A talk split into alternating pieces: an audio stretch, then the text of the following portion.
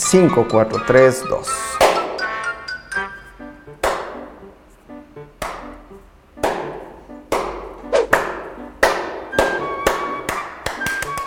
Hay una película que es la de Liberen a Willy.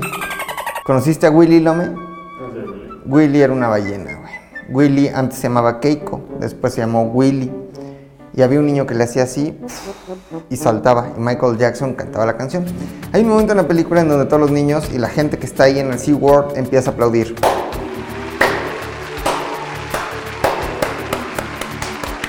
Y Willy se pone muy nerviosa, güey. Vamos a ver un ratito, no un ratito, vamos a ver unos segundos de este escena.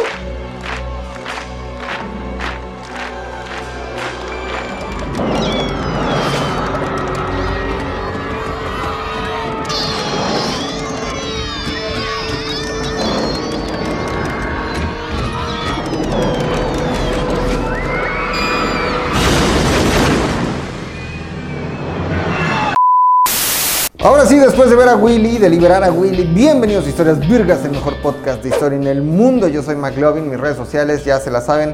Arroba McLovinZDU en todos lados, McLovin se escribe m c l v i n z d u Y hay mucha información importante que dar.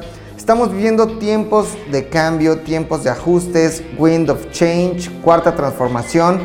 Y las cosas se mueven de una manera muy rápida. Por eso movimos Historias Vergas a un propio canal en Spotify. Ustedes lo van a encontrar como Historias Vergas. Vergas escribe V-R-G-S. No te caga, Lume, que la gente diga V grande o V chica. Una se llama V, la otra se llama V. No hay V grande ni V chica. Sáquense eso de la cabeza. Escribe VRGS y suscríbanse, bueno, síganme en ese canal de Spotify y ahí podrán disfrutar de las historias vergas en Spotify. Estamos en Apple Music, en Amazon Music, en Spotify, en Himalaya, en iBox y por supuesto en YouTube. Pero en YouTube nos movimos del canal de este ZDU Podcast al de ZDU MX. ¿Para qué? Para que me vea más gente. ¿Por qué? Porque quiero que me vea más gente. Dicho esto, tiene que irse al otro canal, suscribirse y disfrutar de mi contenido cada semana en el otro canal, donde tenemos como 31 millones de personas, güey, 31 millones de personas que nos siguen. Y en el otro pues teníamos nada más como mil, ¿no? Entonces evidentemente nos irá de una manera espectacular.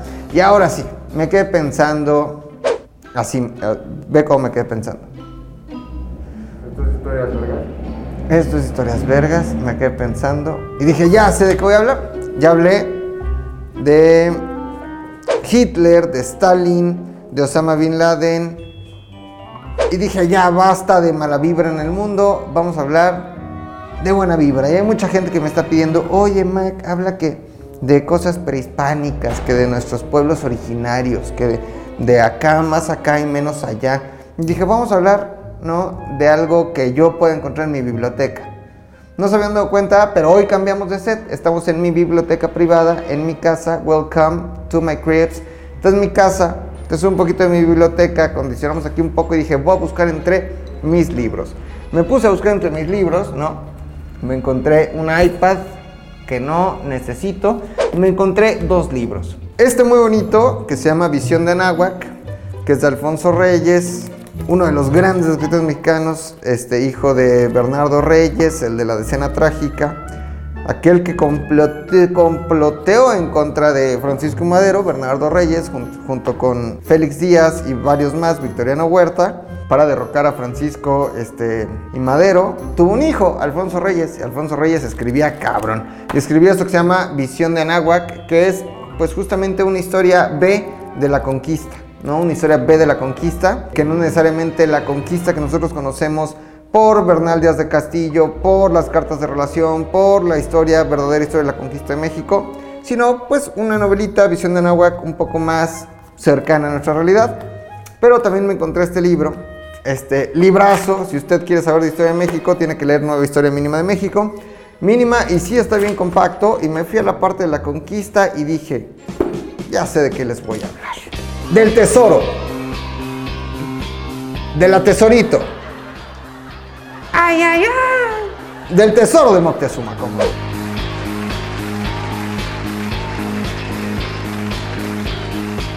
Vamos a hablar del tesoro de Moctezuma, que es una parte muy importante.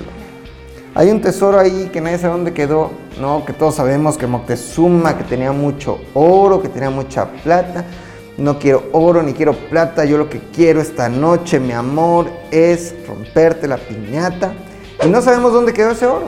En realidad, vamos a entender qué pasó. Vamos a hablar un poquito de la conquista. Vamos a hablar desde ese 1519, eh, noviembre de 1519, cuando Cortés llega desde Cuba a lo que hoy es México, a la Nueva España, a Veracruz. Vamos a dar un recorrido por ese 19, por el 20 y por el 21 para entender qué pasó, qué pasó, coma, qué pasó ese día de la noche triste, donde al parecer, y como lo relatan las historias, pues los españoles, en su avaricia española, los españoles son culeros, los españoles son malos. No me importa que todos seamos producto del mestizaje, que tu abuelo sea español, ¿no? ¿Qué tal esos que le van al Barça o, al Real Madrid y te dicen, no, una vez mi abuelo, mi abuelo fue a España, güey, y yo me creo español, o no, mi tatarabuelo llegó de España, tengo nariz española, güey, tengo apellido español. Pues sí, en realidad todos somos mezcla y este producto de la mezcla y del mestizaje. Eso somos todos o casi todos en Latinoamérica. Es más, hasta este gran arqueólogo de apellido Moctezuma, que encontró el, o que rescató, sí encontró en realidad el, el templo mayor, se apellida Moctezuma y sigue siendo un mestizo. Es más, en España hay condes de Moctezuma que son descendientes directos de Moctezuma. Había dos Moctezumas. Uno era Ilhuicamina, que era Moctezuma el Viejo, y Xocoyotzin, que era Moctezuma II, el de la conquista y del que hablaremos al día de hoy. Hay descendientes de Moctezuma II y eh, hasta ellos son mestizos, ¿no? Así que, este, ¿qué le estaba diciendo? Sí, los españoles son de la verga. De la verga. Mi papá es español, hombre. De la verga, güey. Mi abuelo es español, es de la verga. No es cierto.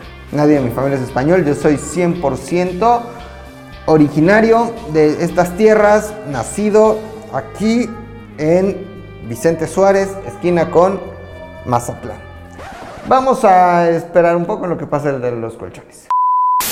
Te decía, no, los españoles, güey, son de la verga. Ahí está este Miguel Bosé, antivacunas, güey. Ahí está este Rocío Durcal, güey, que se peleó con nuestro amado Juan Gabriel. Ahí está este Franco, ¿no? Vamos a generalizar porque aquí en este país nos encanta dividir, generalizar, polemizar, los españoles malos, los originarios buenos, ¿no? Y para la gente que se la cree, López Obrador, pues los españoles son unos culeros y aquí ya había mexicanos unidos, felices y nos vieron a conquistar, pero eso no es cierto, no es cierto. En realidad todo lo que dije fue con mucha, este, con mucho sarcasmo, ¿no?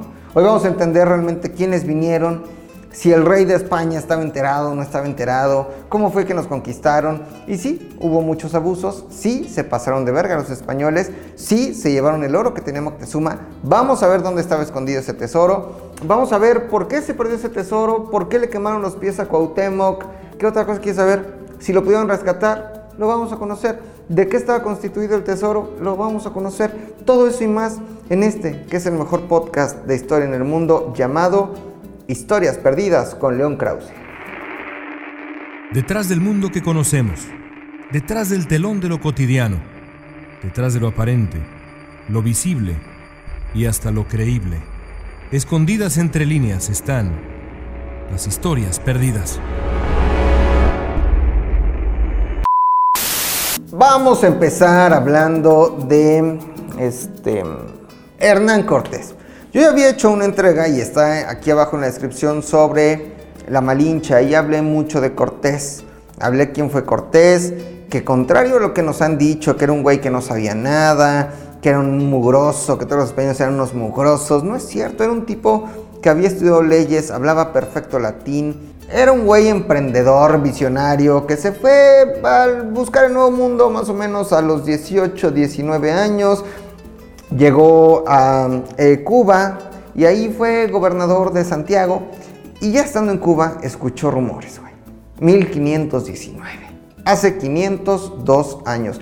Y ahí escuchó rumores que decían, güey, dicen que si sigues ahí nadando, ¿no? Aquí donde está la bodeguita en medio, el Guaguancó, Celia Cruz, sigues derecho, llegas a la masa continental, güey. Llegas a territorio continental, no solo una islita como lo era Cuba sino puedes encontrar realmente un continente. Se conocía ya la Florida, se pensaba que era una isla, evidentemente por ser una península, pero ya había rumores. Además, había dos españoles que ya habían llegado y que se habían quedado con los mayas, pues porque su lanchita se hundió y ahí se quedaron, ¿no? Uno de ellos Jerónimo de Aguilar, el otro Gonzalo Guerrero, que ya habían estado y se habían quedado en este, en este territorio.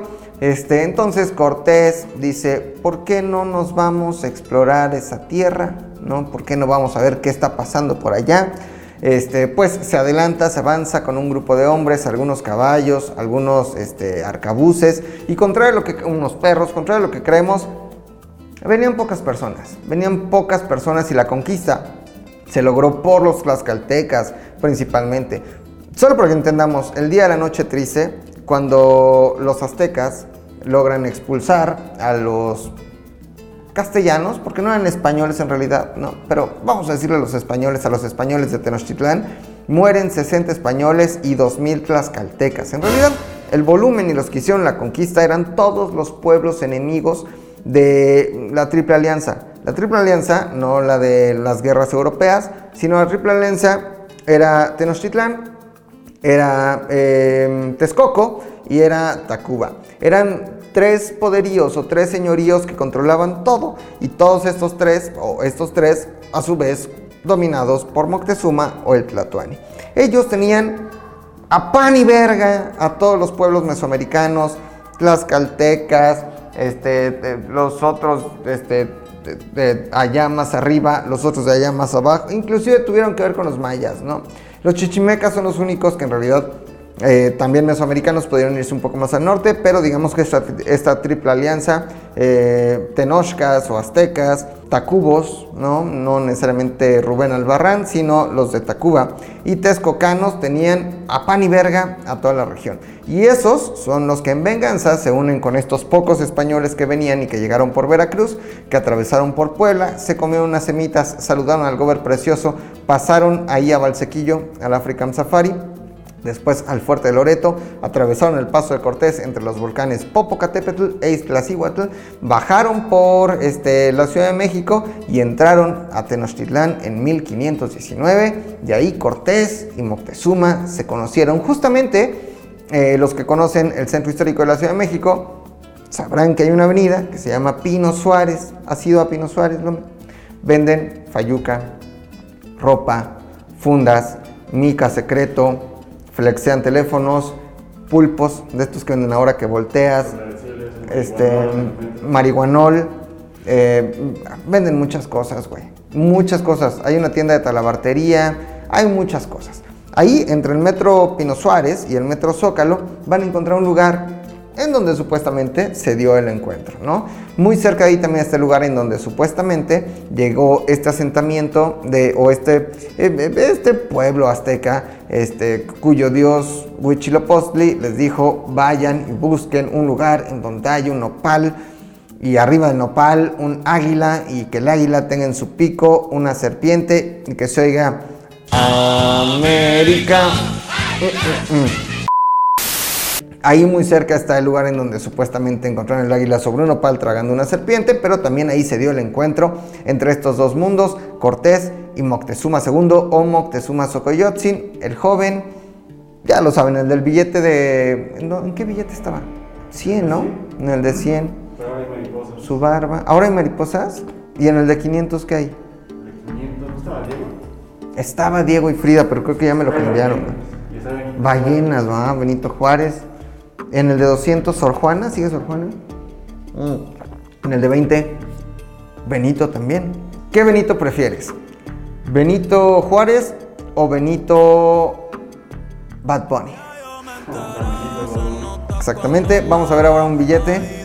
En este billete que estamos viendo, la cara de Benito Juárez se empieza a desconfigurar para configurarse en la cara de Benito. ¿Cómo se apellidará Bad Bunny? ¿Benito qué? Bueno, San Benito, Bad Bunny, mientras escuchamos Bad Bunny Baby y Da Kitty, ¿no? Ahí está, en el billete de 20 ahora. Muy bien, tenemos a Bad Bunny, güey. Yo también prefiero a Bad Bunny sobre Benito Juárez. Ya hablaremos de Benito Juárez. Digamos que no es una de mis personas favoritas. Fue un buen presidente, un tanto dictatore también. Muy manipulado, muy alabado por la 4T, muy alabado por este pues ese prisma antiguo también. Pero yo prefiero a Bad Bunny porque además me hace mover el cuerpo y Benito Juárez no me hace mover absolutamente nada. Aunque Benito Juárez le gustaba mucho bailar, le gustaban las polcas. Dicen que mientras estaba en este em, gobierno itinerante, huyendo de los conservadores, ¿no? Eh, Juan Epomuceno al, al monte, Miramón, este, evidentemente Maximiliano, y mientras estaba esta lucha liberales contra conservadores, él tenía que huir y no traía zapatos. Pero que cuando llegaba a un pueblo y había fiestas en su honor, se echaba un par de zapatos bailando polcas. Esto es real. Le gustaba mucho el baile a Benito Juárez, pero yo prefiero bailar con Benito. Bad Bunny, baby. cuando ahí donde no sabes que yo te llevaré. Entonces, este Cortés llega a Veracruz y otra vez mito número 2, 2, 2, 2, 2, 2, 2, no sé cuál fue el 1, pero este es el 2. Nos dicen, es que pensaban que eran dioses. No, no es cierto. No eran tontos. No eran tontos los aztecas, por Dios. Moctezuma II tenía espías en todo el territorio. Tenía en cada lugar en donde él controlaba, tenía espías y sabía perfectamente lo que iba a pasar. Entonces, él sabía qué pedo y sabía que estaban llegando otros güeyes, que eran personas que se morían también. De hecho, hay una batalla en eh, Cholula, ¿no? pueblo aliado de, los em, aztecas, en donde matan un caballo solo para comprobar que no son dioses ni animales inmortales. Evidentemente aquí no había caballos, pero sabían que a pesar de lo diferentes que se pudieran ver, no eran dioses. Lo que sí es que Moctezuma le manda hasta Veracruz a Cortés un regalo. Le manda ofrendas para recibirlo, porque así se acostumbraba, no era un idiota. ¿no? Solo así se acostumbraba. Y le mandó dos discos. Uno de María Conchita Alonso, ¿no? Y el otro de Pandora, con los grandes éxitos. Pero el de María Conchita Alonso era de plata o el disco del sol y el de Pandora con sus grandes éxitos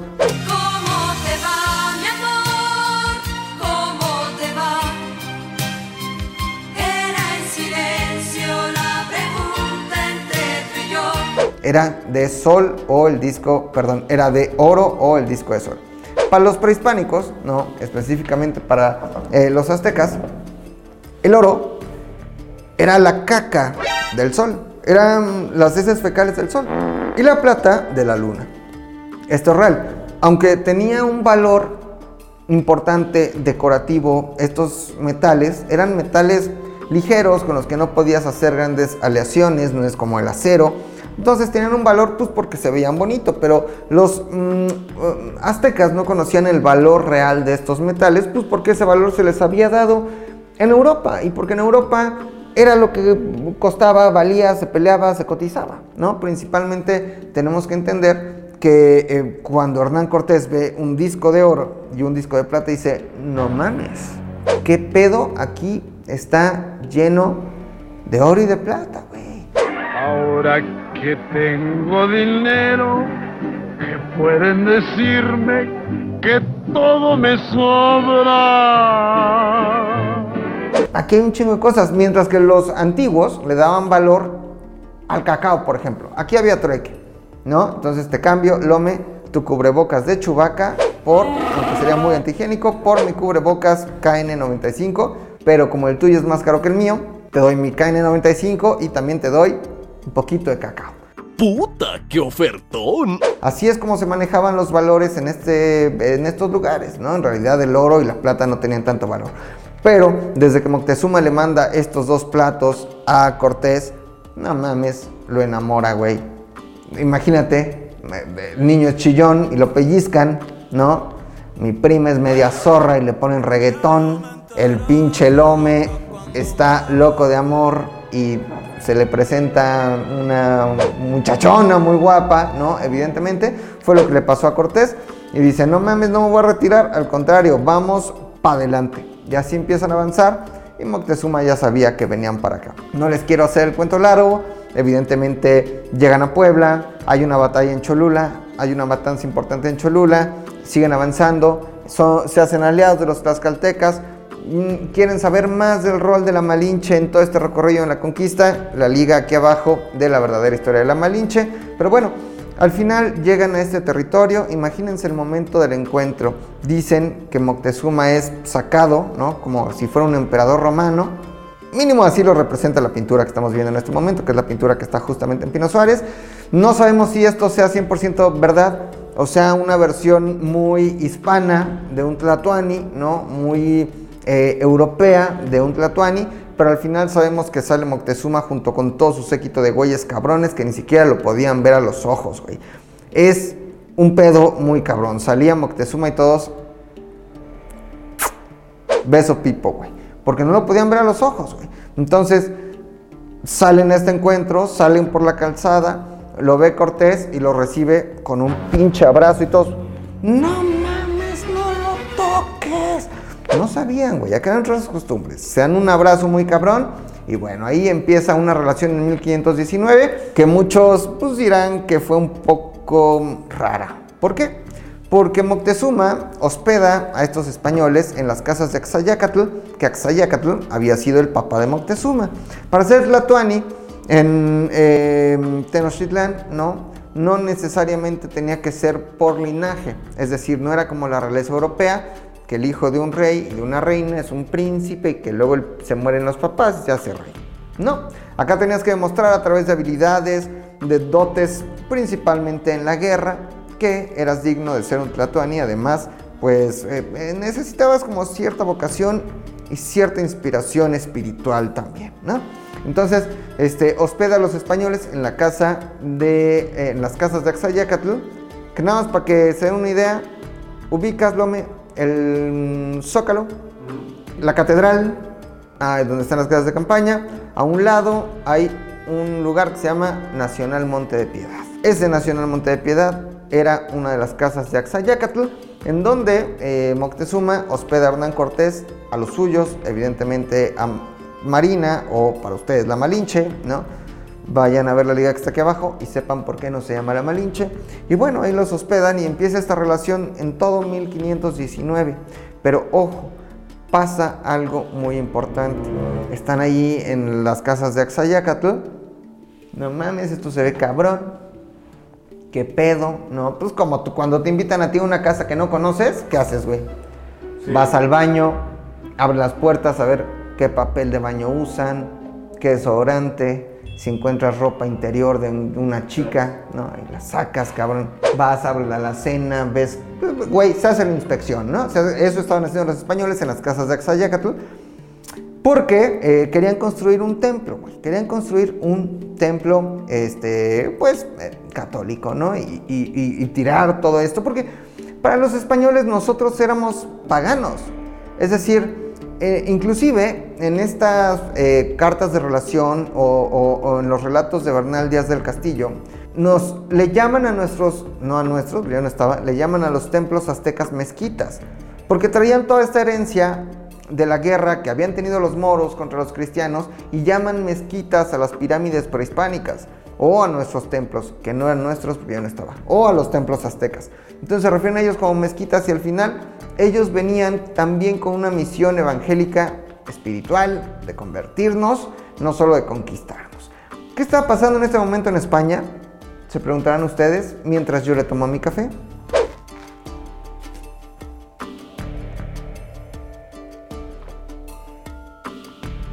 ¿Qué pasaba en España? Se preguntarán todos ustedes.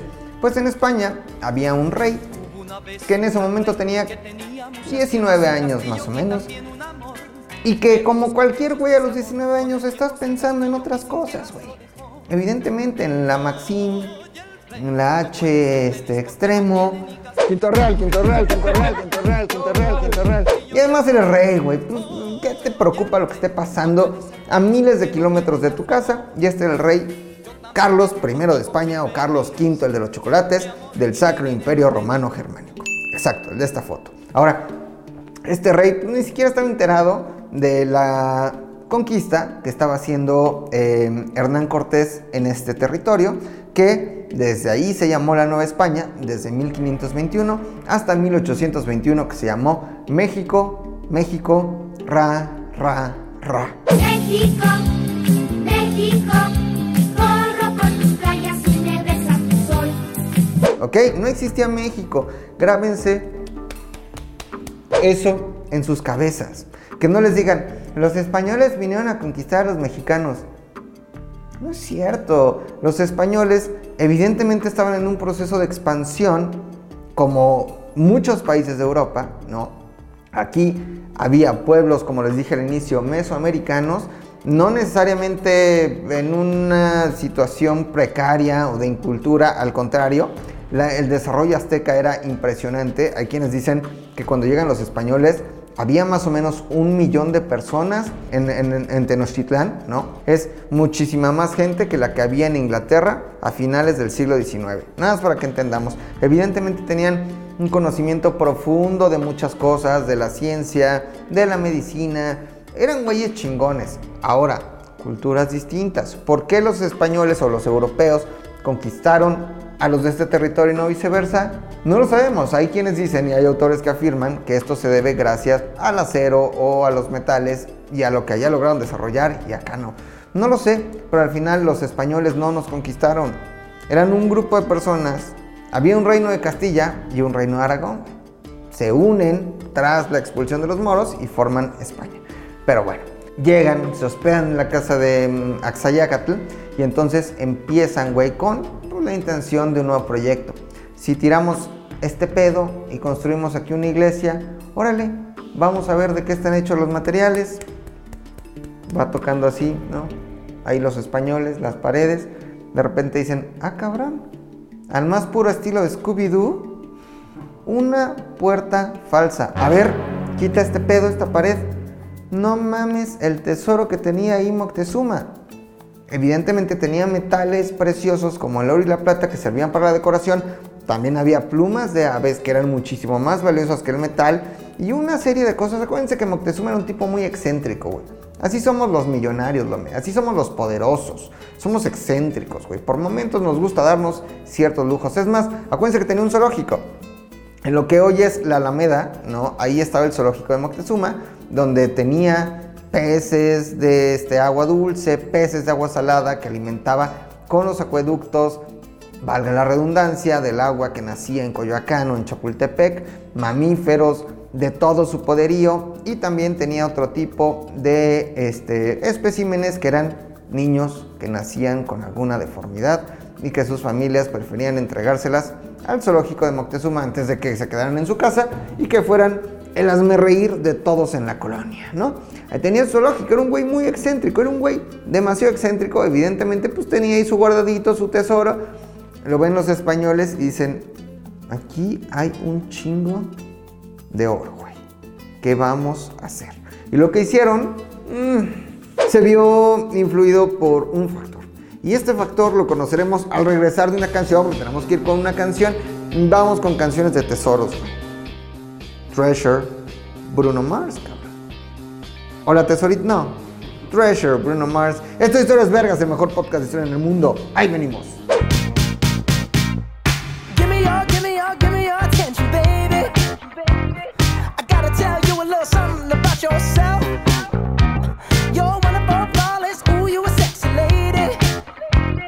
You walk around here like you wanna be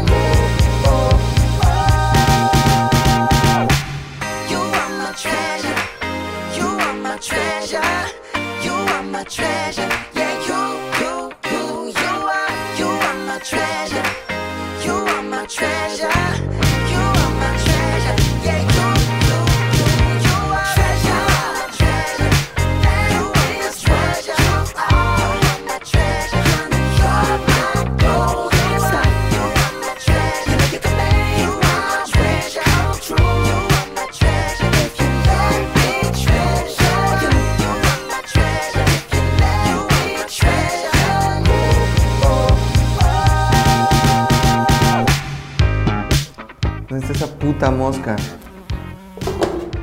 No mames, sí, la, sí le di un vergazo, güey. Chécate. Hija de tu puta madre.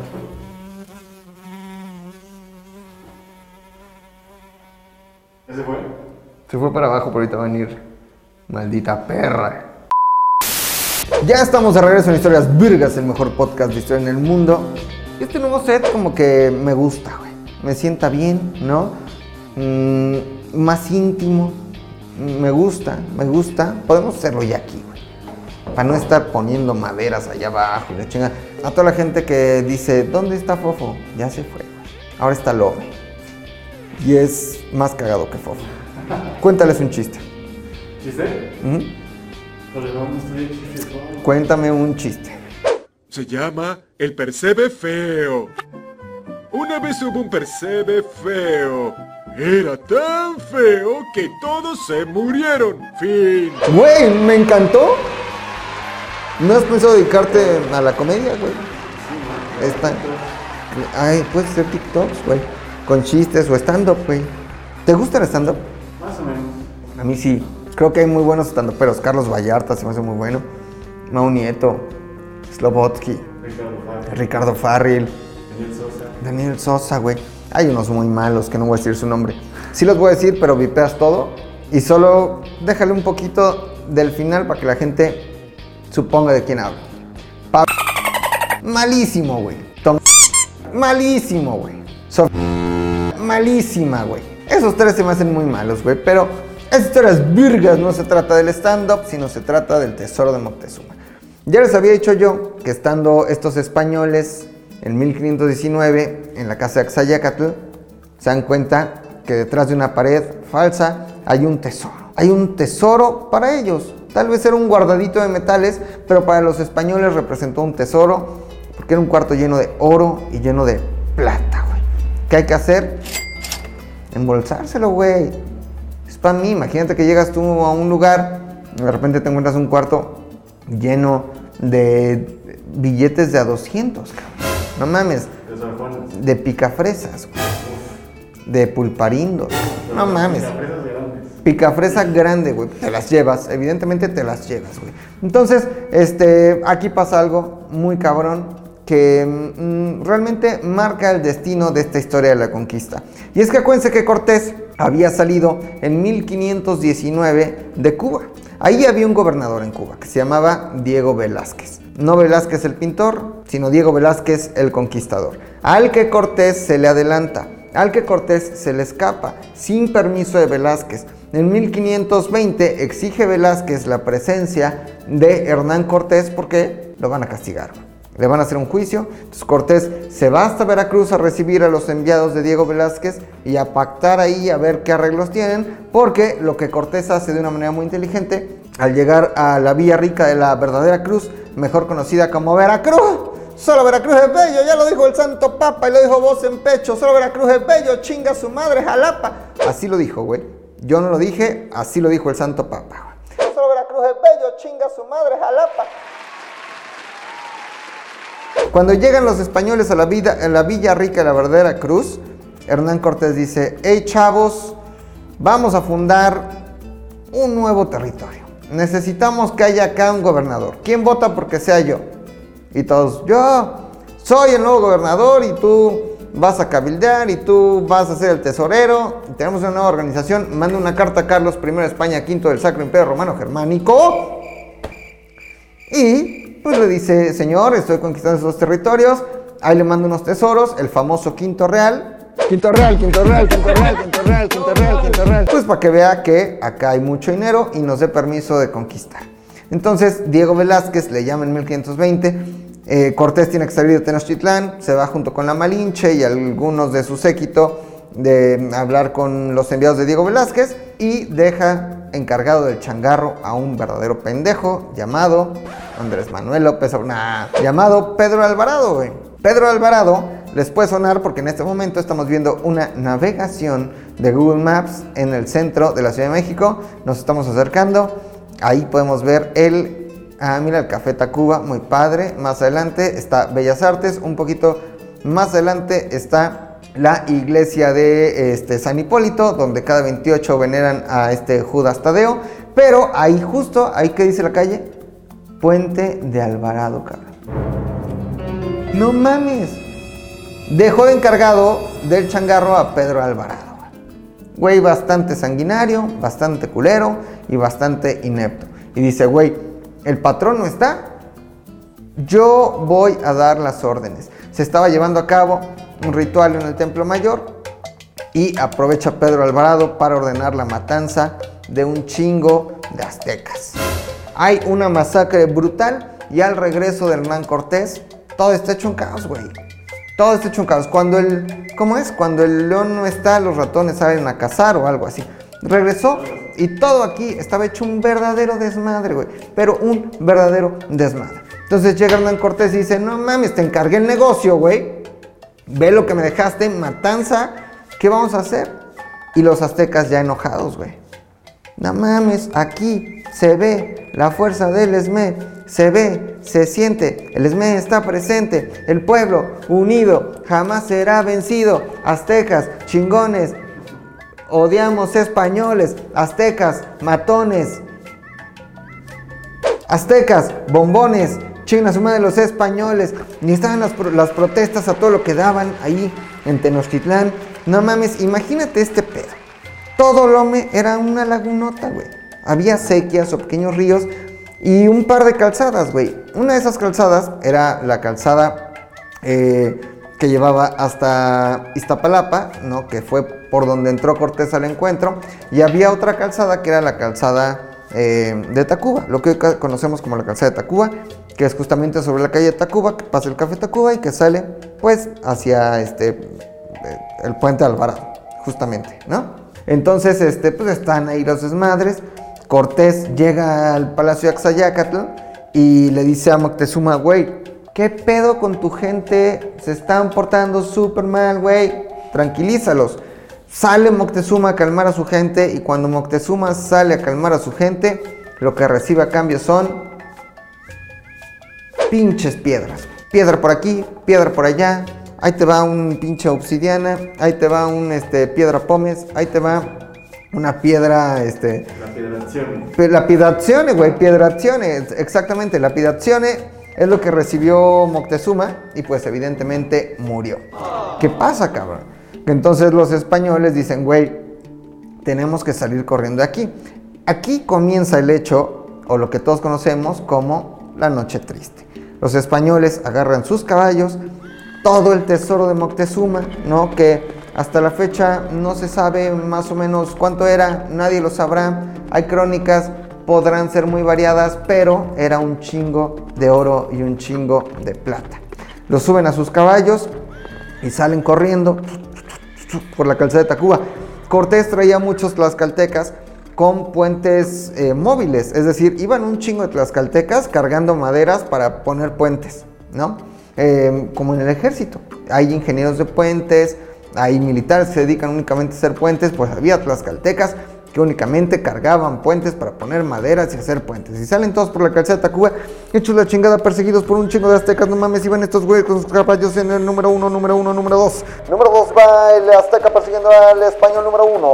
Mm, El caballo que alcanza gana. Iban así saliendo por la calzada de Tacuba, pasaron por el café de Tacuba otra vez, pasaron ahí por donde venden unas fragancias Freche. Pasan por las fragancias Freche y también hay una tienda de maletas. Pasan por la tienda de maletas y siguen corriendo y nada de eso estaba. Ahí está el metro, no me acuerdo qué metro está ahí en el centro, pero es un metro, No es otro metro, no sé si es el metro Hidalgo. Salen corriendo por el metro Hidalgo y pasan ahí por donde hoy venden bombones.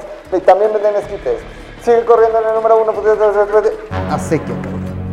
¿Cómo vamos a salir de aquí? Alvarado pone unas maderas y por eso hoy se conoce como Puente Alvarado, porque Alvarado puso un puente, ¿no?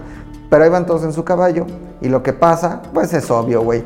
Vas en un caballo, quieres atravesar una laguna pantanosa, aunque había puentes, pero los caballos, unos se caían, otros iban por acá, otros quisi- quisieron cruzar por, por, por, por el agua, ¿no? por el pantano, y pasa lo que Newton ya denominó como la ley de la gravedad. La ley de la gravedad dice algo más o menos así, estamos viendo aquí un still, este, estamos viendo aquí una imagen de Isaac Newton que dice, la ley de la gravedad, Eh, dos puntos. Si vas en un caballo eh, y vas cargado con mucho oro en tu caballo y en tu cuerpo, evidentemente la gravedad que equivale a 9.81 hará todo, es, todo eso está diciendo Newton. Hará efecto de tal forma que te irás para abajo, te ahogarás tú y tu caballo y todo el tesoro que llevabas se perderá. Ya lo dijo Newton, no me. La cuarta ley de Newton, güey. Se pierde ahí un chingo de oro, de plata y del famoso tesoro de Moctezuma que los españoles trataron eh, pues de sacar, ¿no? Evidentemente hubo algo que se rescató, pero la mayor parte del oro se perdió por ahí. ¿Qué pasa después? Llegan a mm, lo que hoy eh, conocemos como el árbol de la noche triste, ¿no? Y está más hacia Azcapotzalco, Clavería, Cañitas, esos lugares, güey, la casa de Toño. Y ahí llora, ¿no? Cortés llora. Uno de sus guerreros le dice que no esté triste. Este, él dice que no está triste, que la tristeza es para pendejos, no sé qué. Un año después, bueno, se va eh, nuevamente hacia Tlaxcala, rearma sus bergantines y después en 1521 se consuma la conquista, es decir, este año estaríamos cumpliendo 500 años de la consumación de la conquista porque entra con bergantines, eso quiere decir con barquitos, güey. Entra con barcos Cortés porque eran lagos, canales, acequias, agua, no eran calles, era agua. Entran por bergantines, de hecho atrás de catedral, se podían estacionar los barquitos, yo creo que todavía han entrado... Ahí, güey, ahí los estacionabas, cabrón. Le echabas tu monedita y ahí estacionabas tu bergantín o tu barquito, güey. E- Es así como logran consumar la conquista en 1521. Pero ahora, pensarán ustedes, ¿qué pedo con el tesoro? ¿Quién se quedó a cargo? ¿No? Este, y no mames, se encontró el tesoro, no se encontró. A la muerte de Moctezuma, por la lapidación ¿eh? de su pueblo, pues alguien se tenía que quedar a cargo. Tienes, mi querido Lome, tres oportunidades para decirme quién se quedó a cargo. Número uno. Cuauhtémoc. Podrías haberlo hecho un poco más eh, entretenido con tensión, pero le atinaste a la primera. Aquí les voy a platicar de otro mito importante. Dicen que los restos de Cuauhtémoc fueron encontrados allá por Guerrero. Me parece que vamos a hacer una investigación rápida, ¿no? Google. Me parece que Ixcateopan. Vamos a hacer una investigación. Ixcateo, güey, no soy nada pendejo, güey. Ixcateopan, güey. Dicen que ahí encontraron los restos de Cuauhtémoc, que evidentemente no eran los restos de Cuauhtémoc, eran restos humanos de ocho cuerpos distintos. Nos vieron la cara solo para exaltar este nacionalismo muy de mediados del siglo XX, ¿no? Cuauhtémoc se queda a cargo, güey, ¿no? Cuauhtémoc es el siguiente Tlatoani, pero dicen que Cuauhtémoc mandó rescatar algo del oro que había sido perdido en esta huida de los españoles eh, en 1520 y que lo había escondido en alguna laguna. ¿Será cierto? No será cierto. Difícil de creer. Al regresar vamos a platicar de qué pedo con el tesoro, qué pasó con el tesoro, pero es momento de escuchar una canción, querido Lome, canciones de tesoro, de oro. Dime una canción de oro. Golden. Golden, Harry Styles. Me encanta, güey. Me parece un tipo que se viste bien, canta bien. Tiene como cara medio como de de pendejo, pero no importa. Harry Styles, Golden. Ahí venimos de estas historias largas.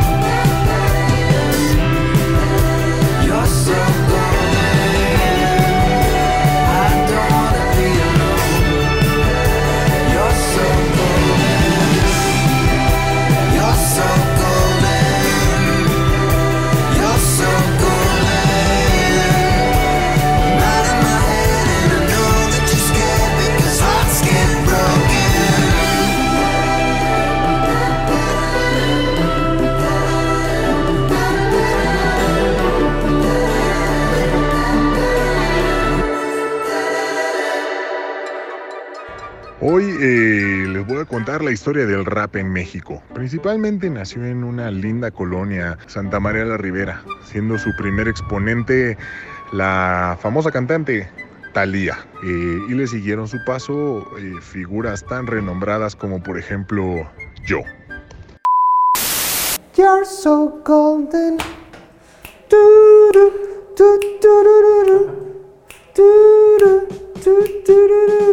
Ya estamos de vuelta en Historias Burgas, el mejor podcast de historia en el mundo. Este, estamos hablando del tesoro de Moctezuma, que para su decepción, pues nunca sabremos más o menos a qué equivaldría. Sabemos, por ejemplo, que Pizarro en Perú, ¿no? Cuando toma prisionero a Atahualpa, Atahualpa le promete a cambio de su liberación dos cuartos más o menos del tamaño de una habitación normal, dos cuartos llenos de plata y uno de oro, suficiente cantidad, pues como para que valiera un chingo de miles de millones de dólares actualmente, toneladas de oro y sabemos que ese es el oro que probablemente tenía el poderío inca en Perú, pero no sabemos a ciencia cierta cuál era el verdadero tesoro de Moctezuma que estaba aquí en el palacio de Axayácatl. Sabemos que dentro de ese cuarto había oro, plata, plumas preciosas, eh, chalchihuites, que son como piedras, ¿no? Como un poco jade, eh, y varias cosas más, ¿no? Este, adornos, etcétera. Pero en realidad no era un tesoro como tal. Es decir, con la concepción actual de, no mames, un tesoro, qué pedo, piratas, tesoro. No era eso, era en realidad un cuarto en donde tenía pues ahí mm, ciertas colecciones de cosas, ¿no? Como todos tenemos en nuestras casas que una cajita fuerte, ciertos miles de dólares. Los funcos. Los funcos, güey, ¿no? Que, ¿cuál es, ¿Qué es lo que más valor tienes, pero que sea valor, o sea, no valor real como económico? No mames, tengo un reloj carísimo, sino la cosa que tú tienes, lo me, que más valor tiene para ti. Uf, Tengo un iPod Classic. Un iPod, güey. ¿Sabes cuáles? Los que le, le giras así Sí, como- sí, sí. Sí, sí, sí, sí. Tengo uno de esos de 120 gigas. No mames, un clásico. ¿Sabías que descubrieron cómo reproducir Spotify en esos iPods? Júralo. ¿Ese? Está cabrón, está Ay, cabrón. lo quiero chingo. Em, Güey, yo también lo quiero. ¿Quieres ver cuál es mi tesoro más cabrón? Ah, no es cierto. Esta monedita que tengo aquí, esto es mi tesoro más cabrón, güey. ¿Ya se los había enseñado o no? Va a ser muy difícil que se vea, güey. Son dos marcos nazis de 1938, me parece. Esta moneda pudo haber estado en manos de un maldito nazi, güey. Y la guardo, evidentemente, no porque admire y de ninguna forma lo haría la ideología nacional socialista, sino porque es, vaya, un pedazo de la historia del mundo, ¿no? Y bueno, hay que mm, guardarla. Esta cartera también, no me. Es coach, güey. Me la regaló mi novia. Tampoco. Güey, vida cara, cabrón. Vida cara, vida lujosa. Vida lujosa, güey, pero no tan lujosa como todo lo que tenía Moctezuma eh, en, su palacio o en el palacio de Axayácatl, ¿no? Entonces, este, les decía, los chalchihuites o estas piedras verdes fue el único pago que recibieron los tlaxcaltecas a cambio de ayudarle a los españoles y bueno, regresa en 1521 Cortés en los Bergantines, este, se arma el desmadre, se consuma la conquista en el 21 y toman prisionero a el águila que cae, Cuauhtémoc. Y le dicen, Cuauhtémoc, dinos dónde está el tesoro. Y Cuauhtémoc dice, chitón, yo no voy a decir nada. Le dice a Cortés, con esa espada que traes ahí, prefiero que me mates que me la claves antes de decirte algo y de fallarle a mi pueblo. Que me digas que no te digo, que sí me dices que no te digo, que sí me dices que no te digo, que sí me dices que no te digo, que sí me dices que no te digo, que te quemo los pies, que te quemo los pies, que te quemo, que te quemo, que te quemo los pies. Agua hirviendo, aceites, fuego y le queman los pies para que dijera dónde chingados estaba el tesoro. Nada, ¿sabes? Inclusive de la manera más sarcástica, eh, Cuauhtémoc dice, no sé si esto es un deleite para mí, pero me lo estoy pasando cabrón. Esto es real. No con estas palabras, pero sí hizo una frase muy como, eh, güey, me lo estoy pasando cabrón y lo estoy disfrutando. Puta, retando la autoridad de Cortés, güey, de los españoles. Le queman los pies. Lo único que logra decir es que nunca van a encontrar el tesoro, porque todo el tesoro fue tirado al agua. Él dijo, el tesoro tlu fue tirado al lago que tiene mucha agua tlu. Agua tlu, en agua tlu, sí se dice atl. Atl, agua. Ecatl, viento. Ome, uno. Tomahuac, gordo. Pipilitzin, niño. Aguacatl, testículo. Jamás dice dónde está el tesoro. Eh, cuando Cuauhtémoc revela, ¿no? Un poco que nunca van a encontrar el tesoro porque fue tirado al lago. Cortés manda a los mejores nadadores de su tropa de conquistadores a que se echen unos clavados al más puro estilo de clavadistas de la quebrada o de clavadistas de Veracruz, que les avientas una moneda, se clavan y te sacan la moneda, que siempre tienen la teoría, Lome, que traen una en la mano, güey. O sea, tú avientas una moneda de 10, se echan un clavado y sacan tu moneda en Veracruz. Yo creo que ven la moneda que traes. Sí, güey, dicen, este güey sacó una de a 10. Sacan una de a 10, se avientan el clavado y la sacan. Del 2005, con tú y la tuya del 2020, ¿no? Es muy probable. Logran recuperar algo del tesoro, pero de cualquier forma no logran recuperar todo el tesoro que Moctezuma tenía guardado en el palacio de Axayacatl, que se hunde y que se va junto con caballos y españoles en aquella noche triste, ¿no? En aquel día en el que triste para los españoles, feliz pues para los aztecas. Al año siguiente, feliz para los españoles, triste para los aztecas. Eh, Moctezuma no muere en ese momento, Moctezuma todavía es prisionero de Cortés y bueno, muere años después, este, ya consumada la conquista de México. Y les decía yo, este año cumpliremos 500 años de la consumación de la conquista, 502 años del encuentro y 501 años de ese momento en el que todo el tesoro de Moctezuma valió verga. Ahora, por allá del siglo XVII, 1600 y algo, un indígena dijo haber o saber dónde estaba parte del tesoro. Creo que sí fue encontrada una parte, pero pues al final todo el oro que decían los españoles que había en este cuarto Moctezuma, pues nunca será encontrado. Pero eso no es lo importante, amigos, lo importante es que después siguieron explotando. Esta sí fue una conquista de fe, pero también fue una conquista por metales. Y lo que pasó en esos tres años, vaya, no representó todo eh, el oro, ni toda la plata que había en este territorio, ni toda la fortuna. Lo que pasó durante la época novohispana durante toda la Nueva España, hasta 1821, y después también siguió siendo la explotación de los minerales y los metales preciosos de mm, este territorio, ¿no? Que sí fue enviado muchísimo a España y que hasta la fecha, pues sigue siendo explotado. Por ejemplo, nuestras minas por los canadienses, los gringos, ya no tenemos plata en Tasco, este, nos han exprimido, la neta. La neta, se han pasado de verga con nosotros por el tesoro, pues nunca sabremos dónde está. La neta es que ojalá supiéramos mm, para robarnos aunque sea un pedacito. No, no es cierto, no roben. Es importante decir también que todo lo que encontraron, todo el oro fue fundido y hecho, digamos, grandes lingotes o grandes piezas de oro, y es lo que llevaban esos españoles cuando salieron por Puente Alvarado y se hundieron y valieron verga. ¿Ok? ¿Nos quedó claro? ¿Momento de qué? De saludos. Vamos a mandar, mi querido Lome, una serie de saludos. A ver, Um, ¿cuántos son? poquitos, güey. Ya saben, McLovinZDU en mi Instagram, síganme. Este, los días que grabo siempre les digo, ¿quién quiere saludos? Y la gente dice, yo. ¿Y yo qué hago? Pues les mando saludos. Eh, para Ana Basurto que dice saludos Mac, saludos mi querida Ana Basurto, Danny White dice yo quiero un saludo pero estilo sonidero y que chinga su madre los hombres puso. Mi querido Dani, Dani, Dani, Dani Blanco, Dani White, le mandamos un saludo, un saludo bonito, un saludo recio, recio, dejo con esta bonita canción que se llama, que dice, más forzoso.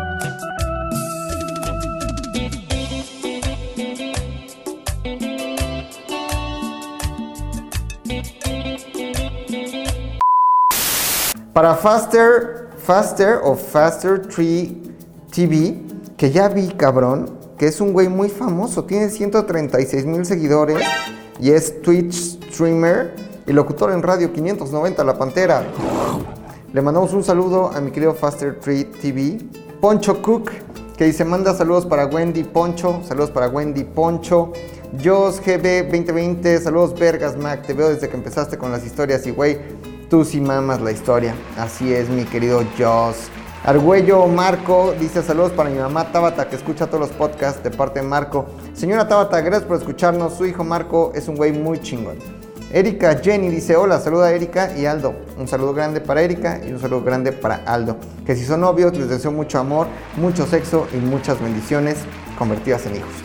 Brenda dice mi Mac, mándame saludos porque eres mi mejor maestro de historia. ¡Wii! Saludos Brenda. Eh, mándale un saludo a mi hermano y cuñada que son unos muchachones, dice Jos GB 2020. Muchachones. Cintia Psic, supongo que es psicóloga. Saludos verguísimas para ti, Mac. Gracias, mi querida Cintia. Emanuel Moca, saludos desde Cuernavaca. Mejor lugar del mundo, Lome. Cuernavaca. Qué chingón, Emanuel. Mm, DMJ.04, saludos Mac desde Querétaro. Sa- saludos hasta Querétaro, la tierra Lome, que vio morir a Mejía, Miramón y Maximiliano. Las tres M's, Mejía, Miramón, Maximiliano, Cerro de las Campañas, Cerro de las Campanas, muerte. 771 eh, guion bajo One dice un saludo desde León, Guanajuato y McLovin. El León y Pumas volverán a enfrentarse. Pronóstico. Pumas 2, León 0. Jonathan Hernández, saludos Mac, eres el más vergas de estas historias. Gracias John. Moncol, hola Mac Mamado, mándame saludos, soy Magali Kopka, amo todo. Saludos Magali. Javier Meras JM dice un saludo para Javier Teporachi. Eh, salúdame a mí y a mi esposo Juan Manuel, te vemos desde los Mochis, Sinaloa. Saludos Miriam, saludos Juan Manuel, un abrazo hasta los Mochis. Se come delicioso en los Mochis, güey. ¿Ha sido? Güey, Sinaloa. lo que es clásico de allá, güey. Luego. Natali1109 me mandó dos besos. Mono La Garrocha, saludos a todo el staff de ZDU. Auri Ramos, soy Auri, un saludo por favor muy especial, por favor. Auri, te mando un saludo muy especial, por favor, Auri Ramos 15. Omar B, bajo oficial, saludos a mis alumnos de turismo de la UNE, Tampico y al Puchector. Un abrazo. Saludos de Mac, dice Fer NBDO, Iván Torres, mi querido Iván Torres, saludos amigo, más verga, saludos amigo. Mi querido Tony, yo quiero un date, pero nomás no se me hace. Tony, ya casi nos vemos, te lo juro, te lo prometo. Eh, Eduardo Chávez, salúdame a mí y a mi novia Nancy que le estoy iniciando en esto de ver historias vergas. Saludos Nancy. En serio, no te vas a arrepentir, está muy cabrón. Esto, muy cabrón, y tu novio Eduardo Chávez te ama mucho. Andiojo 666, soy bien fan, mi Mac. Un saludote a ti, a Fofo y a Tony. Fofo ya no está, pero ahora Lome es el nuevo protagonista. Isaac Profano, saluda a mi esposa Priscila Díaz, que la amo con todo mi corazón. Pris, nunca dejes ir Isaac Profano, porque él te ama con todo su corazón y él nunca profanaría tu amor. Flores Sánchez Díaz, saludos Mac, después de escucharte me hago el vergas con mis amigos. A huevo, a huevo, a huevo, a huevo, a huevo. Esteban P8, Esteban Pérez, saludos de Tijuana, saludos hasta Tijuana, mi querido Esteban Pérez. Eric GB McLovin, por favor, mándale saludos a mi novia Nadia Fonseca y a mi amigo David García. Saludos a Nadia Fonseca y David García, que dice que son muy fans. Ulises Cascas, saludos. mm, desde la playa, historias vergas de la invasión de Estados Unidos a México. Lo vamos a hacer, es larguísimo hablar de toda la invasión, pero lo vamos a hacer, me estoy preparando como nadie, leyendo como nunca. Roberto Sari, Roberto Sariñana, saludos McLovin, Eunice, mándame un saludo a Eunice Ortega. Mm, Un beso a Eunice Ortega. Dani Vega, mi podcast favorito por siempre y para siempre. Gracias, Dani Vega. Mm, Este, saludos a mi ídolo, el más vergas, McMuffin, McLovin, dice Jorge Enrique LH. Y nos vamos con el saludo, como siempre, mi Lome, el saludo más importante, el de Julia.bhh, que dice: Yo te amito, yo te amo a ti. Esto fue Historias Vergas, el mejor podcast de historia en el mundo. Yo soy McLovin. Síganme en todas mis redes sociales, arroba McLovinZDU. McLovin se escribe M-C-L-O-V-I-N-Z-D-U. Este, suscríbanse. Ya saben que ahora estamos en eh, Spotify en un canal único de Historias Vergas que se llama Historias Vergas y que estamos en el YouTube de ZUMX. La próxima semana nos veremos para echar más más jaja. Hoy no hubo chela, hoy hubo café. La gente sí cree que grabo pedo. Nunca estoy pedo. La neta es que nunca estoy pedo. ¿O sí?